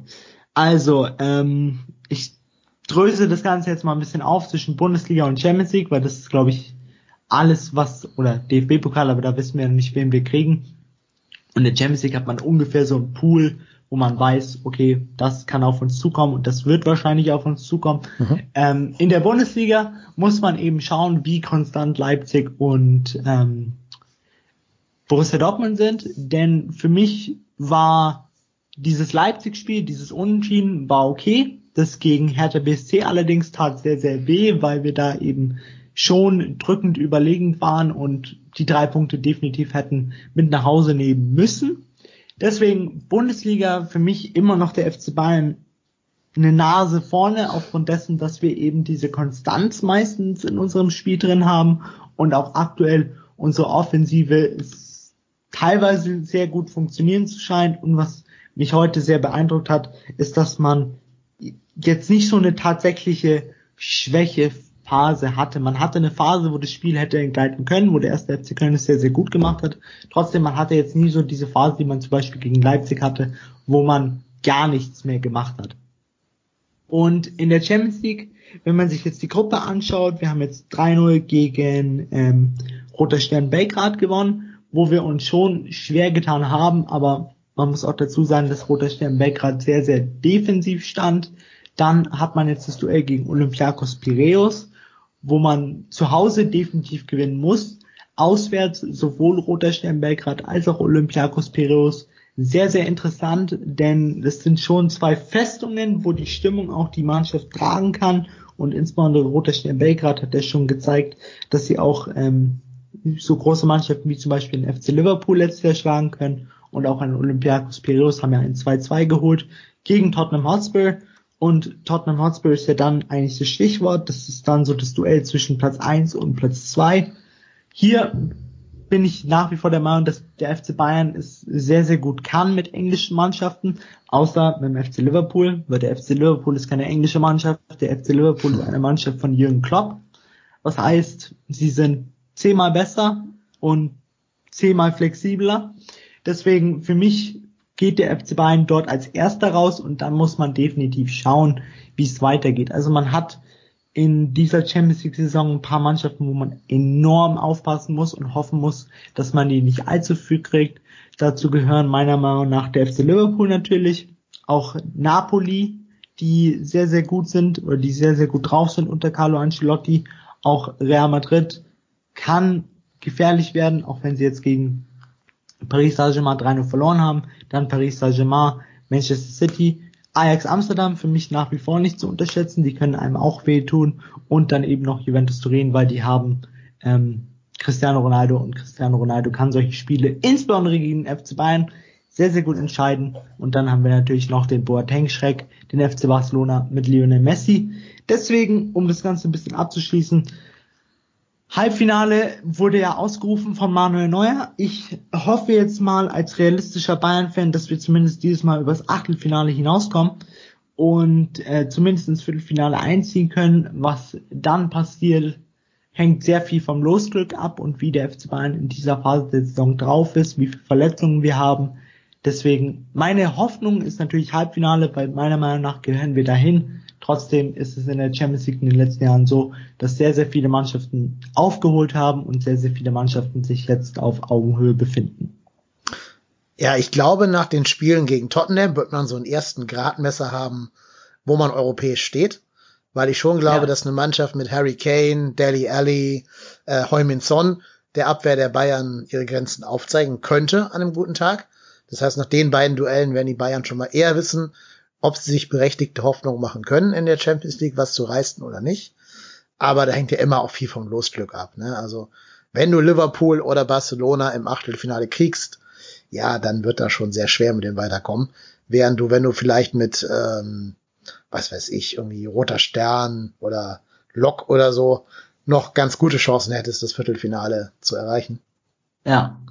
Ich finde ganz spannend, dass du sagst, englische Mannschaft liegen dem FC Bayern weil die größten beiden Traumata der letzten jüngeren Jahre waren ja jeweils englische Mannschaften. Ne? Also das verlorene Finale der Horn gegen Chelsea und dieses legendäre 2 zu 1 gegen Manchester United. Deswegen fand ich mhm. ganz witzig, dass du es gerade gesagt hast, aber ich gebe auch zu, ich habe da keine Statistiken auf dem Schirm oder so. Ich habe nur diese beiden herausragenden Spiele jetzt im Kopf um auf die Spiele nochmal einzugehen. Also mit Ligen meine ich, der FC Bayern dominiert sie meistens und gewinnt auch die Spiele meistens. Ist wie zum Beispiel der FC Arsenal, die haben bis heute noch Albträume davon, dass sie den FC Bayern immer im Achtelfinale kriegen. Deswegen haben sie sich mittlerweile, glaube glaub ich, dazu entschieden, dass sie einfach nicht mehr in die Champions League wollen, sondern die bleiben jetzt bei der Europa League. Lieber gegen Köln ähm, und Frankfurt gewinnen. genau das denen lieber. Das ist, das ist nicht ganz so schlimm. Das ist, könnte auch schwierig werden, aber ähm, trotzdem, beim FC Chelsea war es zum Beispiel so, auch wenn es mir bis heute noch immer Albträume, äh, ich habe bis heute immer noch Albträume, deswegen muss man sagen, dass der FC Bayern dieses Spiel doch sehr dominiert hat.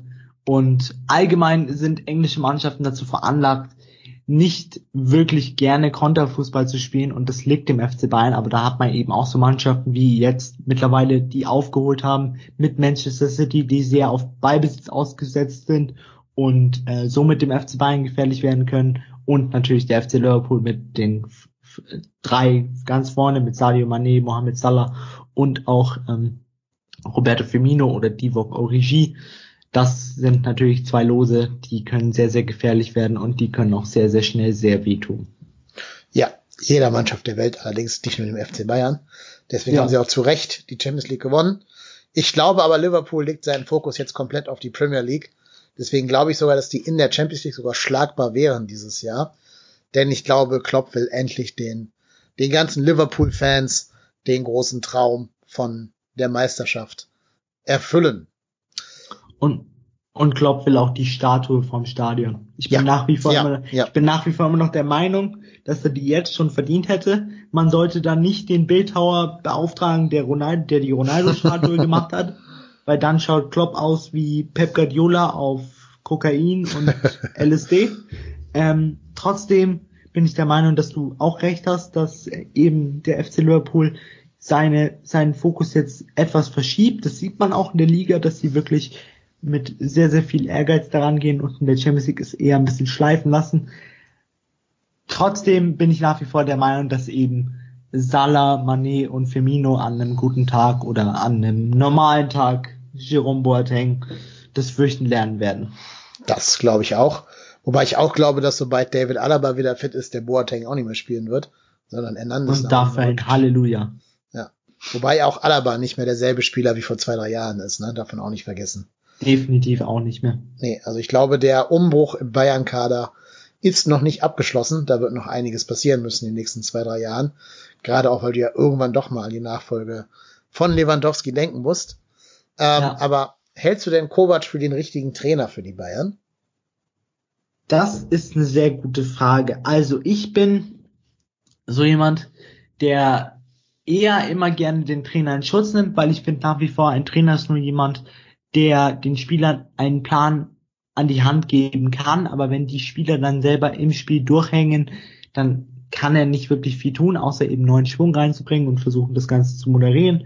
Trotzdem finde ich, dass Nico Kovac für mich ein guter Trainer ist, weil er auch sehr, sehr flexibel ist, hat er insbesondere in der letzten Saison gezeigt, als er dann, als es mal nicht so gut lief, im Oktober ähm, zwischen 4-3-3 und 4-2-3-1 ähm, geändert hat. Also schlussendlich haben wir dann mit 4-2-3-1 die Saison beendet, was auch sehr, sehr gut lief. Und jetzt war er eben auch so bereit dafür, gezwungenermaßen oder nicht gezwungenermaßen sein System von 4-3-3 auf 4-2-3-1 umzustellen. Trotzdem merkt man auch, dass er eben die Spielsituation lesen kann und ähm, sein Spielsystem so anpassen kann. Denn der FC Bayern hat zum Beispiel mal kurzzeitig gegen Leipzig mit Fünferkette gespielt, was mich sehr fasziniert hat. Dann können wir sehr gut switchen zwischen 4-3-3 und 4-2-3-1 und er versucht eben auch mutige Sachen wie Kimmich auf die 6 zu stellen. Trotzdem, meiner Meinung nach, der richtige Trainer der richtige Trainer ist immer sehr, sehr schwer für den FC Bayern zu betiteln, denn der richtige Trainer von FC Bayern ist Jupp Heynckes. und diesen Trainer kriegen wir leider nicht mehr. Viele haben damals gesagt, Pep Guardiola ist der richtige Trainer. Pep Guardiola war für mich auch nicht der richtige Trainer. Ich finde einfach immer, bei, bei vielen Trainern gibt es Pluspunkte und es gibt Minuspunkte und schlussendlich kommt man immer noch bei der Pro- und Kontraliste hinaus, dass man ähm, Heynckes mit 90 Jahren, also in acht Jahren, immer noch zurückholen sollte. und wenn nur so als graue Eminenz. Wobei, genau. ihr habt ja jetzt mit Hansi Flick, glaube ich, einen sehr guten Co-Trainer dazu gewonnen, der auch für mich die Mannschaft taktisch ein bisschen variabler macht als im ersten Jahr, wo Kovac alleine Trainer war, ohne Hansi Flick, nur mit seinem Bruder. Ähm, ja. Deswegen glaube ich, diese Personalie Flick könnte vielleicht noch in engen Duellen den Unterschied ausmachen, was so situative Anpassungen und so angeht. bin ich definitiv deiner Meinung und ich finde auch, dass Hansi Flick insofern aufgrund seiner Erfahrung mit dem DFB-Team und auch Grund, weil man hört, dass Hansi Flick ein sehr, sehr guter Moderator sein soll, also was äh, unzufriedene Spieler angeht und die wird der FC Bayern diese Saison definitiv haben, insbesondere auf der Zehnerposition, dass man vielleicht mal einen unzufriedenen Müller haben wird oder auf den Sechserpositionen, weil man hat da schon wieder ein Überangebot von Spielern. Deswegen muss man hier eben schauen, wie man das moderiert. Das hat Kovac letzte Saison auch sehr, sehr gut gemacht. Trotzdem, meiner Meinung nach, stimme ich dir definitiv zu, dass Hansi Flick sowohl im taktischen Bereich als auch im menschlichen Bereich definitiv eine Bereicherung für den FC Bayern sein wird. Und ich glaube, wer es schafft, Yogi Löw von irgendwas zu überzeugen, der muss durchaus gute Argumente für sich dafür haben, die er dann auch entsprechend vorbringen kann. Weil ich glaube, ja. es gibt wenig dickköpfigere Trainer auf der Welt als Joachim Löw. Ja. Apropos Löw, letztes Thema für heute. Neuer oder Terstegen? Terstegen. Ja? Sagt der ja. Bayern-Fan? Ja, der Bayern-Fan sagt, dass Yogis Nummer eins nicht mehr unsere Nummer eins sein sollte. Mhm. Denn für mich ist äh, Neuer nicht über seinen Zenit hinaus, aber es wird langsam Zeit, weil Neuer nicht mehr sehr viele Jahre vor sich hat. Ich schätze mal noch so zwei oder drei, dass man jetzt langsam umdenkt und schaut, dass man Testegen als Führungsfigur in die Nationalmannschaft einbaut. Und ich finde nach wie vor, dass ein Testegen einfach auf der Linie der beste Keeper ist mit Jan Oblak, den wir auf dieser Position haben, äh, die wir auf diesem, auf diesem Planeten haben ähm, hat man auch insbesondere gegen Dortmund gesehen, wo er unter anderem den Elfmeter gehalten hat, aber auch zum Beispiel Chancen von Marco Reus vereitelt hat, vorher schon. Deswegen für mich definitiv Marc André Testing. Mhm. Ich muss ja sagen, ich bin nicht so der ganz große Fan von eher kleingewachsenen Torhütern. Ja. Also, da kann Testing natürlich nichts für, dass er nur, ich glaube, der ist 1,82 oder 1,83, irgendwie sowas. Auf jeden Fall ein gutes Stück kleiner als Neuer. Das siehst du auch in jedem Bild, wo die nebeneinander stehen. Und das, ich glaube halt bei keiner Position wie dem Torwart können ein paar Zentimeter den großen Unterschied machen, ob du den Ball noch erreichst oder nicht.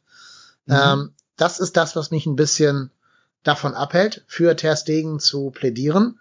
Das und seine Vergangenheit in Gladbach natürlich. Das ist natürlich auch ein ganz klares K.O.-Kriterium für mich. Nee, dann aber. Müssen wir uns ähm, auf, da müssen wir uns auf eine gemeinsame Personalie ja, eigene, äh, einigen, und zwar Timo Horn. Timo Horn, ja, da, das wird leider nichts mehr in dieser Fußballerkarriere. Der degeneriert ja. auch eher, dass er sich weiterentwickelt. Bernd Leno ist auch nicht so der, wo ich jetzt sagen würde, der könnte das ruhigen Gewissens antreten. Also es läuft schon auf den Zweikampf Neuer gegen Testegen oder wie Lothar Matthäus sagen würde, der Stegen äh, hinaus. Der Stegen? Der Stegen, ja. genau. Der ähm, Stegen. Ähm, mit D, der, der Stegen. Aha, Und Doddenham. Der Stegen, der Stegen ah. spielt für Doddenham. ja, ja ähm, nee, aber ich tatsächlich würde im Moment noch zu Neuer tendieren, auch weil ich glaube, dass äh, Testegen charakterlich ein sehr schwerer Typ sein muss. Sagt ja eigentlich jeder, der mit ihm zu tun hatte. Ja. Sagt ja auch ähm, Bernd Leno bis heute, dass die beiden eine innige Feindschaft verbinden würde, weil die in der U21 im gleichen Jahrgang gespielt haben. Und jetzt hast du ja auch bei, bei Manuel Neuer gesehen.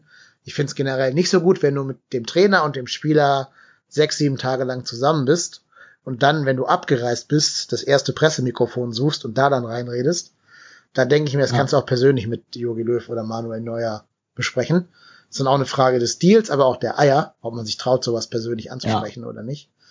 Und wenn man weiß, wie Jogi Löw so tickt und dass der doch sehr viel Wert auf so Homogenität und Teamplayer-Gedanken und so legt, glaube ich, dass da für Testegen der Weg erstmal zu sein wird ins Nationalmannschaftstor, bis Manuel Neuer entweder ähm, seine Karriere beendet oder vielleicht zum Club geht, wo er nicht mehr so im Fokus steht, irgendwo nach China oder nach LA oder sowas, wenn er es tun sollte, oder zurück nach Schalke vielleicht, keine Ahnung. Ähm, das, deswegen glaube ich, da braucht Testegen einfach noch Geduld. Jetzt habe ich noch eine Frage an dich. Mhm. Ist Jogi Löw noch der richtige Nationaltrainer, weil du es gerade angesprochen hast, dass er sehr gerne auf Homonität ähm, Wert legt und auch auf Loyalität? Nein. Also ich habe mein Zutrauen in Joachim Löw verloren, muss ich ehrlicherweise sagen. Ich kann jetzt auch nicht sagen, wer eine Alternative wäre. Ich wüsste jetzt keinen Trainer, der gerade auf dem Markt wäre und für mich eine bessere Alternative wäre.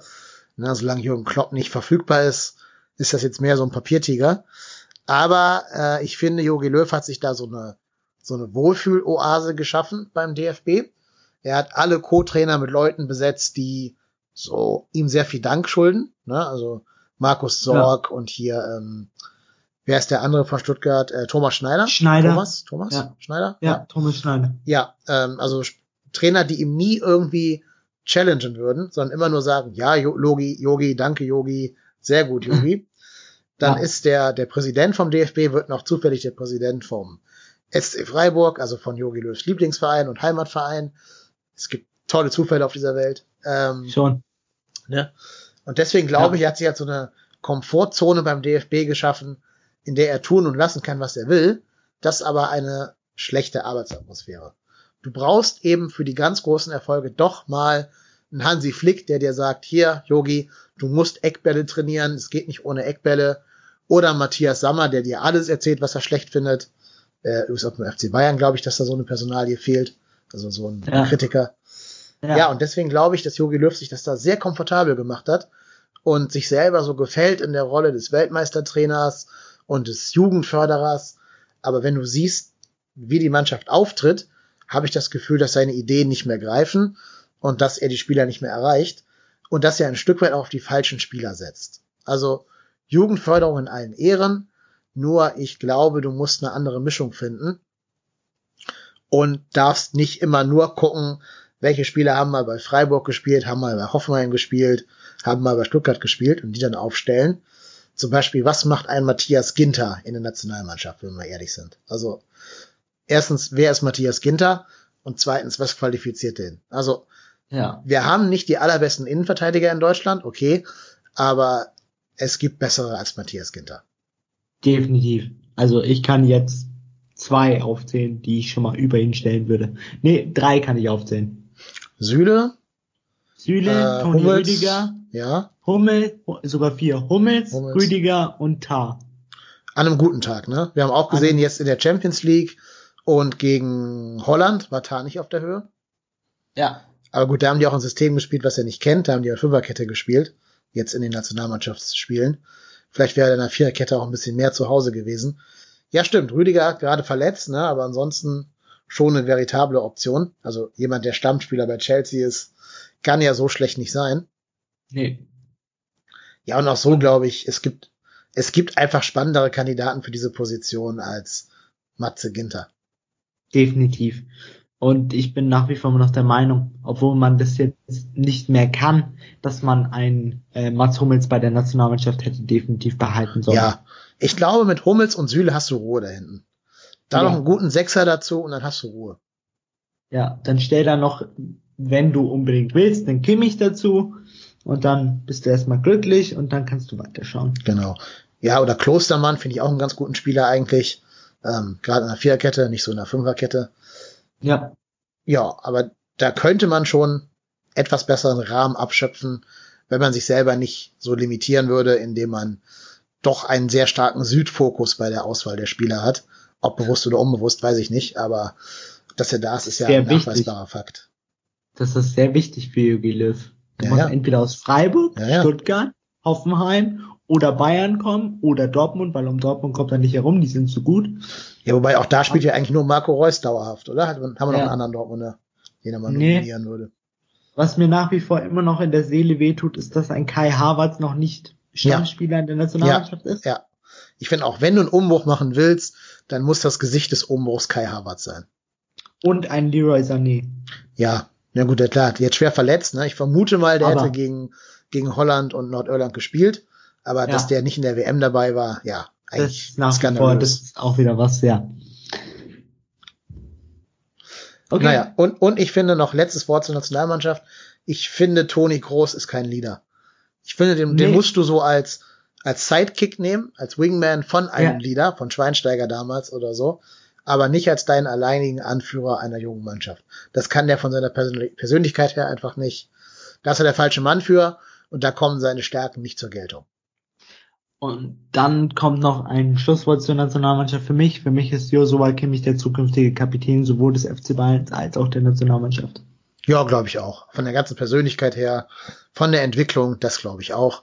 Ja. Der wird auch, glaube ich, mal irgendwann den FC Bayern in Richtung noch größerer Aufgaben verlassen, wenn es nicht so ein Philipp Lahm wird, der da nie belogen treu ist. Das tat jetzt weh. Ja, aber da muss man das mit leben. Jetzt, das hat jetzt Albträume bei mir in meinem Kopf hervorgerufen. Ich habe Angst. Naja, du hast leider mindestens vier europäische Topmannschaften, die selber einen Umbruch machen müssen. Ne? Madrid ja. braucht ganz viele neue Spieler. Barcelona muss irgendwann mal gucken, dass sie Busquets und Co. ersetzen. Ähm, hier ähm, Manchester United ist seit Jahren in einem Umbruch drin, den sie nicht so ganz durchziehen können. Chelsea wird demnächst wieder kaufen dürfen. Paris sucht dann, immer gute Spieler. Ja, dann da machen wir ihn einfach Boateng schmackhaft. Gerne, ne? Also Paris war ja schon dran anscheinend. Juve war ja wohl auch, auch, dran, genau, nachdem sich ja. äh, Cellini verletzt hat. Aber weiß gar nicht, warum der Deal nicht zustande gekommen ist. Nur ich glaube, den hätte man mal euch ja mit Kusshand abgegeben, den Boateng. Ja, aber Juventus Turin hat, glaube ich, kurz vor Schluss nochmal realisiert, hat nochmal das Temporadar angeschaut und ja. die 7,5 kmh gesehen und sich dann gedacht, ja. oh, selbst ein Basagli ist schneller. Aber andererseits hätte er gut in die Turiner Abwehr gepasst, so vom Alter her, ne, alterstechnisch. Alterstechnisch definitiv und auch spielertechnisch, weil das mhm. eine sehr robuste Abwehr ist und da, ja. das kann er. Ich glaube, die spielen ja auch ein bisschen tiefer als die Bayern, also vielleicht wäre ja. er gar nicht so abgefallen. Aber naja, Schade, dass eine große Karriere so zu Ende gehen muss bei Boateng. Ich fand ihn echt immer sehr cool. Das war eine Zeit lang echt mein Lieblings-Innenverteidiger, weil der auch einfach irgendwie so eine, so eine Lässigkeit an sich hatte, die ich sehr cool fand. Aber ich glaube, der hat leider seinen Zenit komplett überschritten. Definitiv. Na gut, Robin, jetzt habe ich dir schon eine Stunde 20 deiner Zeit geklaut an diesem Samstagabend. Ähm, das müssen wir jetzt ja auch nicht noch weiter auswälzen. Auch wenn du immer gerne wieder eingeladen bist spätestens zum Rückspiel dann in Köln, wahrscheinlich irgendwie zum Karnevalsauftakt oder so. Ähm, ja. Ja, und ansonsten mach gerne auch ein bisschen Werbung für deine Social Media Kanäle, wenn du möchtest.